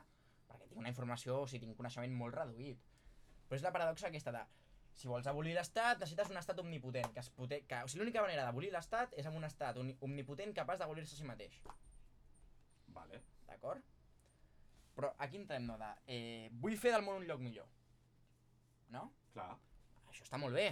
Hauríem de tots treballar per un món millor. No? Sí, òbviament. D'acord. Però tu no pots tindre l'arrogància de pensar que el que tu és millor serà millor a la Xina. Perquè això és arrogant. Claro. I no pots pretendre que la Xina sigui així. A la Xina han de tindre la seva pròpia cadena, mentre aquí tenim la nostra pròpia cadena, fins que arriba un punt on les cadenes Però es no és arrogant, no és arrogant, em desperto, surto de la cova, veig els esclaus i torno per alliberar-los perquè el meu és lo bo. Exacte, si és el que porto criticant des del És el principi que del defensaves podcast. al principi amb la cova. No, no, no. Sí, perquè és la segona fase aquesta de què puc fer jo al donar-me compte que el món és una merda. Torno i allibero la penya. Sí, però no l'alliberes a hòsties, els intentes explicar. Has fet servir el verb hòsties abans. Bueno, el verb hòsties, la paraula hòsties Sí. abans. Exacte, m'he equivocat. Però no és, no és, no és un... No, o sigui, per començar, qui ajuda sense haver... Sense que se li demani ajuda no vol ajudar, vol imposar. Però bueno, partint d'aquesta base, eh? Clar, és una molt important que Sí. hauríem de saber tots. Per això et dic jo que no és sostenible aquesta idea. Clar que és canvi. sostenible. Comunicació, dialèctica. És que jo, jo, jo no ho veig. Jo no ho veig. O sigui, jo no veig un canvi a Llavors nivell què fem? Ens quedem aquí mundial. plorant? No, amb- jo és que jo no t'estic dient això. Jo no t'estic dient que no es faci. Jo t'estic dient que no és possible, que és molt diferent. Però mira, Jo t'estic dient que el canvi a nivell mundial és molt complicat i no serveix com una cadena causal de jo li dic a aquest i aquest li diu a l'altre. Però aquí, Perquè som tanta gent que no serà viable. Però Però, no a- estic dient que no s'intenti. el que és evident... El que és evident... Per mi hi ha una diferència entre model i fet. És a dir, diguéssim, nosaltres hem de perseguir l'estat ideal encara que l'estat ideal no sigui factible. Vale, això t'ho compro. Però per això, però perquè l'estat no- ideal no sigui factible, no deixarem de treballar per un estat ideal. Vale. És a dir, perquè... Saps què vull dir, eh? Per això el savi és trist, joder. Però per que què és el primer que m'ha Però- refutat però per abans. què ha de ser trist, això, necessàriament? Perquè tu el que vols és aquest estat ideal. No, O no, encara que no, sàpigues perquè que no, si no l'aconseguiràs perquè mai. si ets un savi no ets conscient de que aquest estat ideal no és tan ideal. Perquè si realment ets savi t'adones de que Si l'estat no. ideal no és, no és un estat Vale. ideal. Per què? Una cosa és, si tu ets un savi, és que l'estat ideal no sigui factible, però no que no sigui tan ideal. Ideal és. El que és és no viable, És que és qüestionable, diferent. és molt qüestionable si és ideal o no és ideal. En el moment on tu tens un estat ideal, Bueno, és que si ets és savi, ideal. Però si ets savi... Per molt savi que siguis, tu saps que és ideal. Per tu, com a mínim. No vol dir que com sóc més savi sé que el meu estat ideal no és ideal. No, una cosa és si és factible o no, però ideal és. No. Pero es como decía ¿Por qué no? antes, eh, el, el infierno lo creamos súper perfecto y el, el cielo lo creamos como... Si jo no estic Con- dient el con contrari, defectos. jo no estic dient el contrari, jo estic dient que és complicat fer-ho. Nadie dijo... Òbviament que és complicat, en cap moment això. negat, això. M'estàs dient que l'estat ideal no és tan ideal en el moment on ets més savi. Sí, exacte. Perquè et qüestiones el propi estat en si mateix. Vale? Però el fet d'estar-te'l qüestionant i creant aquest estat ideal, per molt líquid que sigui, i que vagis canviant, no treu a que sigui viable o no. Jo, mira, Guillem, l'únic que t'estava dient jo és que no hem de ser catastròfics, tio. No Perquè si la catàstrofe precedeix el nihilisme. Y si es como, ¿para qué voy yo a reciclar? ¿Para Sí. qué voy yo a reciclar si Clar. hay un avión? Clar. Per això deixarem de reciclar? Pues jo t'estic jo jo no. dient que no, que s'ha de reciclar, òbviament. Encara que no, que, que, que sigui molt utòpic i que no arribem mai a aquest canvi de que tothom recicli i tot això. Però s'ha de fer, òbviament. Però Claro. parlo de que l'individu té tot el dret del món a tenir consciència de que per molt que recicla cada divendres a la nit, potser no serveix per res. Òbviament que té dret a fer-ho. Doncs pues ja està. Si no dic que no tingui dret. Sí, no, però és això, és el fet de dir, escolta, mira, Pavo, aquest, aquesta utopia no arribarem mai. Tinc la capacitat de pensar-ho i tinc el dret de pensar-ho. Una altra cosa és si deixo de fer o no les conductes que a mi portarien. Si deixes de fer-la perquè, oh, és que és molt utòpic, llavors sí que ets puta escòria. Però igualment, en el moment on tu prens consciència i ets a nivell de coneixement progressista, és a dir, vas augmentant de coneixement, i et dones compte que allà no arribaràs mai, però ho segueixes fent, això és el que té valor. Ja. Però, però, però, nego. però no deixes de... Però, però tu tens una tristesa amb això, tio. Clar, joder. Això és discutible. La tristesa és Uah, discutible, què, tio. què ha de ser trist? Hòstia, vale, a veure. Jo surto a reciclar, que imagina't que per mi reciclar em suposa un esforç que te cagues, vale? Per la raó que em surti a mi de l'orella. I em dono compte, a partir del coneixement, de que no aconseguiré mai arreglar el món amb aquestes reciclades. Mhm. Això a tu et provocarà plaer, Òbviament o com a no. mínim neutralitat. Òbviament. Et provocarà patiment, o no. Sí. I si ho segueixes fent, vals que te cagues la pena. sí. Però igualment et provoca patiment. Però per aquí- això et defenso que el món és una merda d'aquesta manera. Però l'únic que t'estava dient... L'únic que... O sigui, l'únic que Llavors, jo... aquesta persona que recicla els divendres té tot el dret a ser catastrofista. Però- Perquè ha arribat a la conclusió de que pot ser-ho. Però l'únic que jo estava... Ui, veia gall, m'ha sortit. Eh, l'únic que jo estava intentant esmentar... A veure, per començar, ho vull deixar clar. Estic bastant d'acord amb el Guillem. Estava intentant portar-li la contrària per treure xitxa, vale? Partint d'això, partint d'això, perquè sóc el primer que ha defensat sempre que el món és una basura, però bueno, està intentant portar una mica la contrària per treure-li xitxa a la conversa, perquè si no aquí ens estem automenjant el que va sent l'escrot i tampoc té cap sentit això. El cas, el cas, jo estava intentant tirar una llança en contra de l'autocompatecimiento, de, de, en contra d'aquesta... Perquè no hi ha res més... Joder, el món és una merda, ja tinc l'excusa de no fotre res. Exacte. Però és que jo això no ho he defensat en cap Ah, no, moment. ho sé, ho sé, ho sé, però jo estava intentant reforçar aquesta postura de de d'anar molt en compte De fer servir l'argument del món és una merda per Sí. no haver de jo fer-me la, de, la de construcció com a tal. de, o, o bàsicament, si, mm, todo, si res val res, pues foto el que em surt dels collons. Claro. Si jo no estaré viu d'aquí 50 anys, pff, pues, Pues em poso... Paco, pues sí. No, o em poso, em poso a, a, cremar, a cremar arbres. Per què? Perquè em surt dels collons i sóc un Claro. piròman. Sí. Pues no. Pues no, perquè tu estàs aquí perquè 50 anys enrere... I el problema, això ja tornant al tema inicial del podcast, el problema, que l'altre dia, ara em direu aquí que estic sonat, però m'estava llegint, em vaig llegir fa no massa, unes homilies del senyor Ratzinger, que era el papa Benedicto, que és el papa emèrit, vale? Així és, o sigui, m'agrada llegir Has dit, has dit, has dit eh, papa Benedicto com papa no de la postura papal, Ah. sinó ha quedat bastant papi Benedicto. Ah, però no, bueno, no. bueno. El papa Benedicto XVI, que és el papa emèrit, El daddy, el daddy Benedict, i em vaig estar llegint unes homilies. Unes homilies són una recopilació com de... Bueno, d'homilies. d'humilies. Que, Que no són- és humiliar, eh? que són discursos. Penya? Vale? I llavors, és molt interessant, perquè ell parlava d'això, i crec que és molt interessant, com avui en dia, cada cop lluitem menys. Cada cop treballem menys per un món millor. La comunitat ha, ha mort. La comunitat ha mort. Ha mort la comunitat. Només, o sigui, tenim una agrupació d'individus per interès. Claro, Això és el que tenim. I això de qui és culpa? Del capitalisme. Vale, continuem. Ja. Les xarxes, so- les, les xarxes socials són molt capitalistes. Profundament. Bueno, Jo tinc més likes que tu, jo sóc més ric que tu en amor.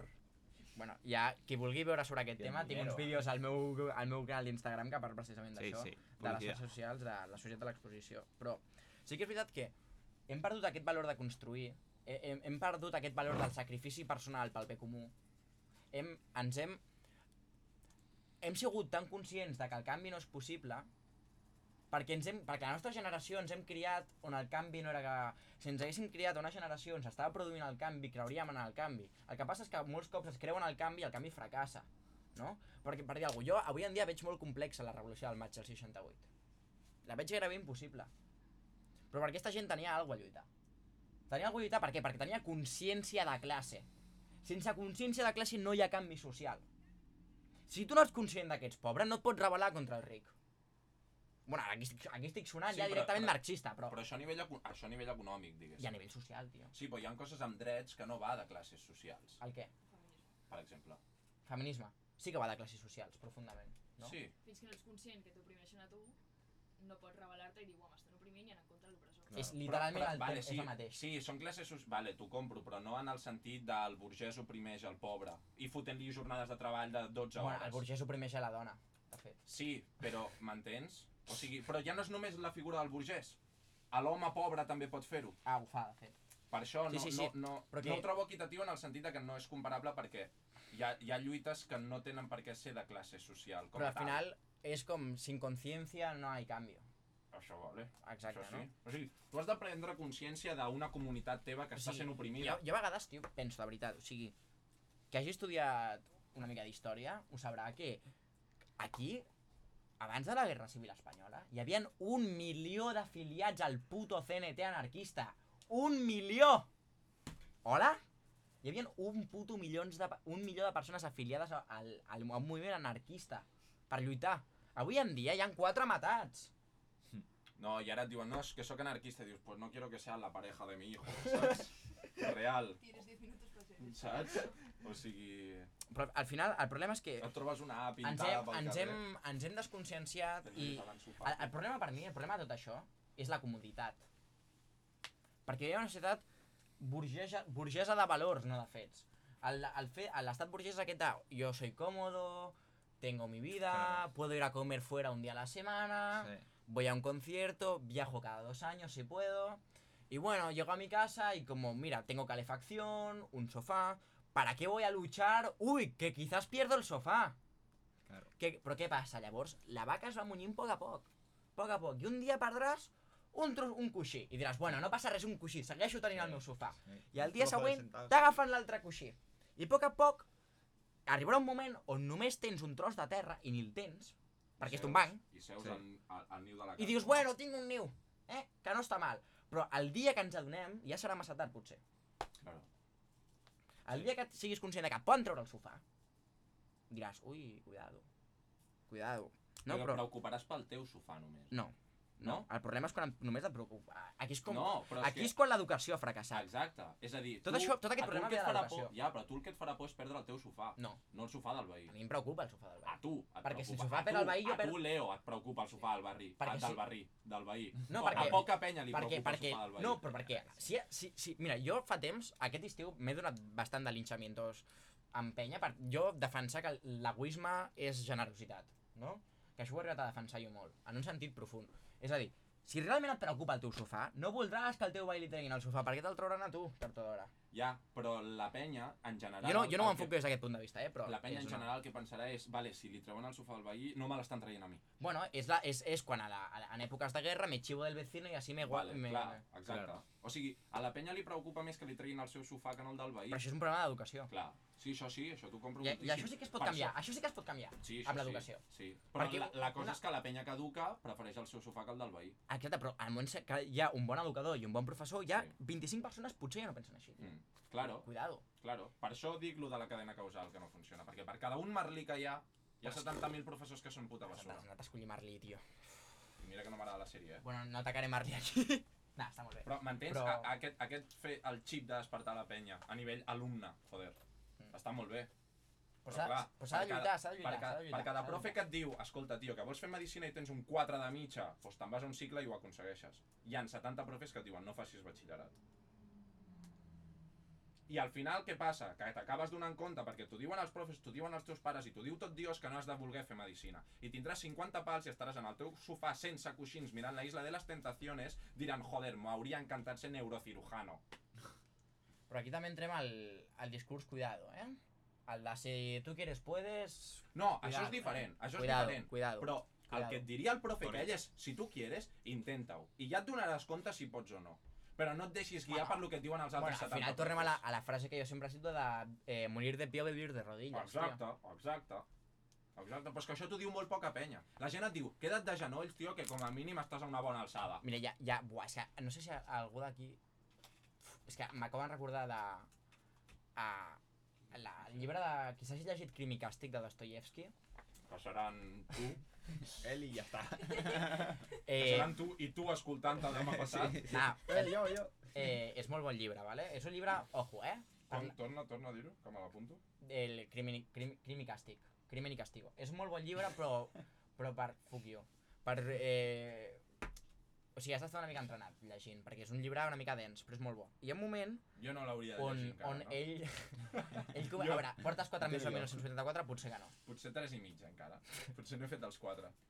I, bueno, Potser arriba un sí. moment en el llibre que eh, es diu crim i càstig, doncs òbviament hi ha un crim i un càstig, eh, on es comet un crim. I el protagonista, que és intel·ligent, acaba eh, com ell, com aferrant-se a la vida amb tot el que pot. I llavors defineix, ja no tortura, això és molt heavy, una tortura de la Inquisició, els papais. La Inquisició, mis padres, sincerament, no, va, va en broma. Va en broma, és broma, eh? Va en broma, eh? Querella, és broma. eh, la Inquisició tenia una tortura que et fotien en un calabozo que no és lo, suficient, lo suficientment alt perquè puguis estar dret ni lo suficientment estret perquè es puguis estirar. Llavors has d'estar com encorvao, Rotllo... en xepa, tio. En xepa. Rotllo Quasimodo. En plan, no, pot, no podies ni estar dret ni estar estirat. No? Llavors és com una humiliació. Llavors hi ha un moment on el personatge està definint de no em vull morir, no em vull morir. Si he de viure un cubo d'1 per 1, vic a un cubo d'1 per 1. No puc, no puc, no puc. O sigui, com... Al final... Negant-se el càstig. O sigui, negant-se la finalitat del càstig. Tu què vols, que em morin? No, no ho aconseguiràs. Clar, al final, la major tortura és estar viu. La major tortura és estar viu. Sí, sí. No hi més. Llavors ets un savi Sí, sí. Si no he negat en cap moment el ser infeliç, eh? És que... Però, però si jo sempre he defensat el ser infeliç. Ah, vale. Jo Claro. sempre l'he defensat. Sí, sí, él lo ha dicho, lo ha dicho. I quien sepa lo sabrà, jo sempre, des de fa molts anys a sobre. No, no, des de fa anys que defenso el saber infeliç. Mm. Però, Però perquè no tot és blanc o negre, o sigui, tu pots ser un infeliç i tenir moments de felicitat al final. sí, Òbviament. òbviament. I, i pots entendre no la. I pots I, per, entendre... I ja perquè hi ha temes que ets un savi infeliç i hi haurà Sí, temes que ets mira, un mira, ignorant mira, passes buah, de buah, puta buah, mare. buah, buah, m'acabo d'acudir, m'acabo d'acudir, m'acabo d'acudir. Uf, uf. Vale, estic saltant a la meva Ojalà- cadira, eh? Ojalà estiguéssim gravant amb imatge, tio. Buah, això, Sí, se- tio. això, bueno, sembla una puta comuna, això, eh? Sí. El fet, buah, perdó. És que m'he És l'habitació que deia de U perquè has d'estar ajupit, Sí, és literalment cas. on estem ara. Vale, i no sabia, m'estava posant bé els pantalons perquè m'estan apretant. No us passa mai que... Bueno, quien entienda entenderá, ¿no? Eh, saludos a Cesc Coll, actor, sisplau, contracteu-lo. Tu, sisplau, vale, un moment. Si algú, tio, maneja el tema, pilleu el puto Cesc, tio. Ha de ser la hòstia, pavo. Anar-lo a veure allà, pim Bueno, continuem, continuem. Ja està, després de l'incís. El cas. Després de la publicitat. Hauríem de fotre Sí. anuncis, hermano. Hauríem de fotre anuncis Però per si algú, si algú es vol anunciar, us anunciem De gratis. ca- no. De casas de apuestas, 100.000 Bueno, euros. No, no, mai. eh? Sportium, sí, tio. Jo mai. No, jo jo no promoc la ludopatia, l'alcoholisme i Soy la drogadicció. Bueno, el... shout out, shout out per l'Estax, Soy ens està l'Estax. escoltant. Estàs calant Andorra, fill de puta? Perdó, perdó, perdó. perdó. Ah, respeto, respeto. Són savis infeliços, els youtubers, eh? Sí, ja, sí, ja. ja. Sí, jo soc... Són rics Sí, infeliços. sí, jo soc de Ghana. Bueno, el cas. De què? De Ghana. Eh? O d'Etiòpia. De Guinea. El cas, jo sempre havia... Mira, és que el... aquest canvi de pensament que jo vaig tenir amb el tema de, del món és una merda, o de... Jo sempre havia pensat, fins fa un any, si tot se'n va tomar pel cul, m'és igual. Rotllo, si demà ens morir, si la humanitat s'extingeix, em suda la polla. Deixa'm acabar, deixa'm Vale, acabar. hi ha un incís fun fact, bastant Deix, guapo. deixa'm acabar perquè aquí això és una, o sigui, és una, és una continuïtat vital. Fa, eh, story time. No tardis. No. Jo sempre Ah. pensava això, no? De si tot se'n va a la merda, perquè pensava que el món, si el món és una merda, millor que no existeixi, tomar pel cul. Però llavors un dia em vaig posar a pensar i vaig pensar, hòstia, realment, si deixem de... Jo, i, I vaig pensar que la humanitat s'acabaria i em va entrar una pena profunda perquè vaig pensar, ningú mai més s'enamorarà, ningú mai més donarà una abraçada, llegirà un poema, eh, es tornarà a emocionar, tornarà plorant veient una obra d'art, eh, ningú més podrà escoltar música mai més, es podrà tindre una amistat, podrà... I vaig pensar, no, en plan, jo vull que... Jo vull que segueixi llegint el que es llegeix i que la gent es segueixi emocionant amb el que- jo m'emociono, no? Mm. Jo, jo vull que... I llavors va, va ser quan vaig fer un canvi de xip i vaig entendre que realment, si a mi em feia pena que la humanitat s'acabés, volia, que, volia dir que la humanitat valia la pena. Perquè si a, si a mi no em donés pena que la humanitat s'acabaria, s'acabés, voldria dir que la humanitat no val la pena. I si jo realment ho penso, a mi m'entra una pena profunda si penso que mai més ningú s'enamorarà. Potser sóc aquí jo un sentimentaloide, però bueno, a mi m'entraria una... A mi m'entra molta pena si penso que mai més ningú s'escriurà una carta, o es tornarà a parlar, o, o, o no hi haurà un amor de, de mare i fill. No, no, sí, òbviament. Evidentment hi ha males mares, i evidentment hi ha mals pares, i evidentment eh, et poden apunyalar pel carrer. Clar. Sí. Metafòricament i pragmàticament. Sí, sí. Però Cuidado això con no treu que m'entrist... Però això, Cuidado los callejones. però això no... Però això no treu... Street issues, eh? Però això no vol dir que a mi no em faci pena. Que No, ningú- sí, sí saps? jo, jo, jo defenso el món és una merda, però per, per el que es veu. Però jo sóc un vital... Bueno, un vitalista, anava a dir, com si tingués la de diners i me'ls gastés en droga. Això no és vitalista, Nietzsche és No, vitalista. Bueno, és igual. Et parlo del vitalisme d'Ajax i Proc. Em... Hòstia, Exi, però... Bueno, ves a la... Ve, Raval ruïna. defenso- Jo defenso que la vida és preciosa, òbviament. La vida és la hòstia. Po- però- Pop, t'has vist que bello és vivir, eh? No, la, la, la, la vida és bella. La vida és bella, La tio. vida és bella, pavo. Chiquito peliculón, sisplau, Eh, veieu-la. Sí, tio. Distopia d'amor, hermano. Ai, distopia, utopia d'amor. Això sí que és. Mare de Déu. Visca l'amor, visca l'amor. Visca Des d'aquí, des d'aquí us envio tots Visca una el abraçada. sexe, eh? No, és broma, és broma. Bueno, no és broma, però soda, tia. Estem anant per la rama. Pues això que deies tu de que el món s'acabi, hermano, hi ha una corrent de pensaments de no sé quina penya que defensen que a partir d'ara ningú tingui fills, tio. Que ningú tingui fills i que mica en mica la penya es vagi morint, pim-pam, I s'acabi la i que humanitat. arribi d'esto i, i ja està. I tan tranquils, loco, que els últims que neixin ara, que visquin de puta mare. Pues ja està, tranquil·lament, i així els animalets pues, podran seguir menjant-se entre ells, eh? Fotent-se la vida entre ells. Pues no em sembla malament. Però quina pena, ningú podria llegir mai una carta, saps? És que vés-te'n a la merda, pavo. O sigui, ningú es tornarà a enamorar, saps? Dios. Ah, que et follin, tio. És que no t'has enamorat. Ah, Ah. Boom, Oh. boom. ¡Oh, mamá, Boom, factores! Dios, Dios. Fuck relaciones. Ah, d'aquí, de fa, el fuckboy acaba de parlar. Sí, explica, explica-li aquesta milonga a un altre. A mi no me la venguis. Sí, no, no, perquè no la compraries. No, però sí que és veritat que el ritme que tenim de vida no és sostenible. Joder, que no. El ritme no. Buah! Hòstia, que m'ho apunto, que no ho sabia, saps? No, però... Ja, però tothom ho sap i ningú fa res per canviar-ho. Claro, La gent segueix anant al Mercadona, tio. òbviament. Fuc Mercadona, per ser, podem fer ja boicot al I Mercadona. perquè veiem que el contenidor groc està a mig quilòmetre i diem, tio, el Gris hi cap tot. Jo no ho faig, això. Bueno, tu no, perquè tens unes bones sabates, perquè tens unes bones sabates per anar fins allà. Eh? Perquè cada dia trobo un trosset més de cordó, eh? I arriba un moment on prefereixo que li treguin les sabates al veí que a mi, saps? Que tonto, Guillem. Que tonto. Però sí, sí. No, no, bastant, bastant bacano. Però, bueno, va, vaig a parlar de pel·lis. Hòsties. Habla de los Juegos del Hambre, me interesa. ¿Es mala? ¿Buena para ti? Los Juegos del Hambre. Quina pel·lícula, eh? On la penya va descobrir que la Jennifer Lawrence... Sin, sin, sin sajo, parte 1. Això ho heu escoltat de puta mare, eh? Sí, segur. Perdó. Los Juegos del Hambre 1 està molt bé, Sí. molt bé. A partir d'allà No. són una puta merda. No està tan bé. No està tan bé, deixem-ho així. No està tan bé, no. No està tan Són bé. disfrutables. Sí, com un blockbuster del Jason Statham. Si vas a lo que vas... Claro. Oh, com mola, una, una revolució futurista o- on una va amb, amb arc i fletxes. Vale. On, on estan les bombes nuclears? On estan les armes totxes de làser? No. Disparo fletxes que treuen foc. Vale. Perquè és estètic. Ja, òbviament. Però que... La revolució serà estètica o no serà? Sí. Dígale a la Primera Guerra Mundial, hermano, això. Però que no, que no. O sigui, Los Juegos del Hambre està molt bé, però va fer un flaco favor a la, al cine en el moment on van dir hòstia, que si agafo llibres de 70.000 pàgines i faig una pel·lícula, doncs puc fer bons productes. Corredor del laberinto, El Divergente... Corredor del Laberinto, que és una merda. La primera està guai, però també com a blockbuster. I ja està sí. però després són basura. I Divergente és una merda absolutament tan sumament gran que el millor de la peli és la Zoe Kravitz dient què passa, que 1, 2 i 3 estaven cogidos. El pavo que es diu 4, saps? O sigui, que no, que no, no s'aguanta per enlloc. Però, deixant de banda aquestes pel·lícules, hi ha material molt bo amb aquesta temàtica. O sigui, i, i bueno, parlant de la meva mare Black Mirror, o sigui, és espectacularment bona la sèrie, mireu-vos-la tota, i en ordre, si plau. Sí, por favor. Ups. Eh, deixaré la que més m'agrada pel final. Mad Max. Pots parar de fer-me spoilers sobre... Bueno, de fer-li spoilers a la penya sobre el que porto? Com et conec, com et conec, com et conec. Pues no anava a dir Mad Max. Ah, no? Sí, anava a dir Mad Max. Però bueno, Boom! començaré amb Los Últimos Días, pel·lícula espanyola, amb el Quim Gutiérrez i el José Coronado. Canela en rama. La penya comença a tenir agorafòbia. Espectacular. Sí soy, eh? I al primer que li passa el tatxen de loco.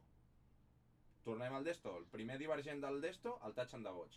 I després a tothom li passa i és com la societat s'ha d'adaptar per viure en túnels i en merdes d'aquestes. Està molt fina. Passa que és cine espanyol i clar, hòstia, que como veo que hablan castellano y concuerda con el labio, pues ya no me gusta. Eh, pues malament, ¿vale? Després, V de Vendetta. Mireu-vos V de Vendetta, bàsicament. O sigui, està, està molt bé, és bastant... És bastant distòpica, rotllo 1984, fins a cert punt, El que passa que el protagonista o la figura divergent no és, no és de les mateixes característiques, però sí que seria similar a aquesta idea de l'estat totalitari, les Sí, idees sí, han de prevalèixer, exacte. Això és un estat armamentístic... Exacte. És bastant... Està bé, a mi la Sí. trama d'amor no m'acaba, però bueno, està bé. Però bueno, sí, o sigui, ja són coses més rotllo. És com, per exemple, la penya que li agrada molt la, la Natalie Portman, pues, els agradarà la peli, i a penya que no suporta la Natalie Portman i diuen Jo que el pels- Cisne Negro és mala i és com un vés a la merda. Jo no la suporto, ¿sabes? eh, la Natalie Però Portman. Bueno, el Cisne Negro és una bona pel·lícula. Després, El libro de Eli. El libro de Eli i The Road són dos pel·lícules distòpiques que són que te cagues possibles. El llibre d'Eli és molt guai. A mi m'agrada Molt heavy, molt heavy. Sobretot perquè van amb el tema Uah, climàtic. que guapa està el llibre d'Eli. Sobretot perquè van amb el tema climàtic. El libro de Eli, eh, a la capa de ozono se'n va tomar por culo i es crema el planeta, i a The Road és exactament igual. El, el que no m'agrada a mi, però personalment, del libro de Eli... És que el tema de la Bíblia. És que és una oda bíblica de la parra. A mi m'agrada, a mi és el Messias, és el Messias. és guai, és guai, però és la figura del Messias com a, com a, com a anècdota literària t'ho compro, però no com a aferrar-te a alguna de sortir més reforçat de les teves idees cristianes del cine. A mi el saps? que m'agrada és que és com un... És com si agafes Jesús de Nazaret i el poses en un futur distòpic, Sí, kind of. i amb un machete que flipa rebentant-li les mans a la penya. Sec. Està molt guai. No, i el tema del canibalisme és molt heavy, tant aquí com a The Road. El petroli, el tema del petroli. Sí, i The Road està molt, o sigui, The Road està molt guai perquè és la història d'un pare i un fill. O sigui, és un pare que, que literalment té dos bales en un revòlver i pensa en, en, en, en matar el seu fill i suïcidar-se perquè la vida és una basura. Però cada vegada, igualment, dintre del món que és una merda, li vol ensenyar valors al seu fill. Dintre de que la penya els vol, se'ls vol zampar sí. i coses així. O sigui, és, és espectacular. Després Matrix, ja hem parlat de Matrix ja hem parlat de Blade Runner. I finalment, Mad Max. Mad Max és espectacular. És una puta salvajada de peli en el moment on... És que, bueno, Però quina d'elles? la última, la última, la, la Tom Ma- Hardy. Max Payne? La Tom Hardy. La Max Payne? No, Max Payne és... Max Payne són és una saga de videojocs. Que em sembla que també hi ha pel·lícules, però és d'un calvo que rebenta hòsties. Que no és el sicari aquell del Codi de Barres, però... Em, Calvo. ¿Tú lo has visto Mad Max? Mad Mad és- Max no es un no hay un juego de eso. Sí, hay, hay, No hay sé. juegos de Mad Max. Sí. no lo sé, però és literalment el món Jo Mad està Max no l'he cremat, vist. el món és un desert i hi ha un oasis on qui mana allà és un fill de puta. ¿Cómo se Té molta estètica d'aquesta rotllo amb... en comptes de tecnologia mecànica... Que hagi, vist, bo- que hagi jugat al Borderlands és rotllo Borderlands. No, o, Sí. o, o també del, Sí, pel, sí, com per exemple el planeta del Tesoro, en comptes de tecnologia d'hologrames, que també n'hi ha, sinó és molt més pues, aquest rotllo de... És que hi ha, hi ha un joc... Rotllo xatarra, estètica xatarra. Sí, de sí, xatarra. exacte, tal qual. I, Xatarra. I Mad, Max, xatarrera. Mad Max està super ben feta, la protagonista, o sigui, el personatge principal sembla que serà el Tom Hardy, però en realitat és la, la Charlize Theron, que és, és espectacularment bona, aquesta dona és de les millors actrius del planeta amb diferència, i, i la trama és boníssima, a part hi ha una escena, en una tempesta de sorra, que et posen música d'òpera, pavo, i és orgàsmic veure allò. Si t'agrada el cine és orgàsmic, de veritat. I és això. Black Mirror, Mad Max, The Road, Blade Runner, Matrix, El libro de Eli, V de Vendetta y Los últimos días, guay. Ja teniu deures, eh? Los Juegos del Hambre 1, pseudo guai. I Los Juegos del Hambre cap endavant, A mierda. en, en llames cap endavant, Divergente, El corredor del laberinto, mireu-vos-les amb una palangana al costat. Per si de cas. Amb un canuto a la mà. O amb un No, canuto hombre. a la mà perquè et hartaràs. És que hi ha cada diàleg a Divergente, pavo. Tu eres una no sé què. No, yo soy Divergente. I fas... Maca. Marxa a casa. Épico, épico. Épico, simple, simplemente épico. Que hagi dirigit això, que se'n vagi a casa, tio, i faci, jo què sé, qualsevol ya, persona. ya. Anem xutant, no? Sí, bueno, yo quiero hacer un comentario. Sí, sí, dale, dale. Todo tuyo. Por- para los que me han comentado que a veces hablo poco, aprendan a callarse cuando hay gente que sabe más al costado. No le hables de racismo a un negro, hijo de puta. Simplemente, Factores, col·lega! simplemente barras. Buah, crec que és el que més es pot aprendre al podcast d'avui és el que acaba de dir aquest senyor ara mateix. L'en- Sí, sí, sí, totalment. El rotllo de callar-te la Jo puta peco, boca jo quan la peco, penya... peco de charlatán, eh? Però, però és que... No, tú. Qué coño, heavy. del co- ¡Qué del heavy! Aprendanse a callar. No le hables de racismo a un negro. Espectacular, pavo. O sigui, factores, tio. Amb aquesta gran frase, amb aquesta quote, Amb aquesta d'esto... xapem els Rapem. altres, un petonet a tots, es que se escucha bien, ¿no? Un Sí. Besazo. i res, vagi bé Hasta la guapos. semana que viene.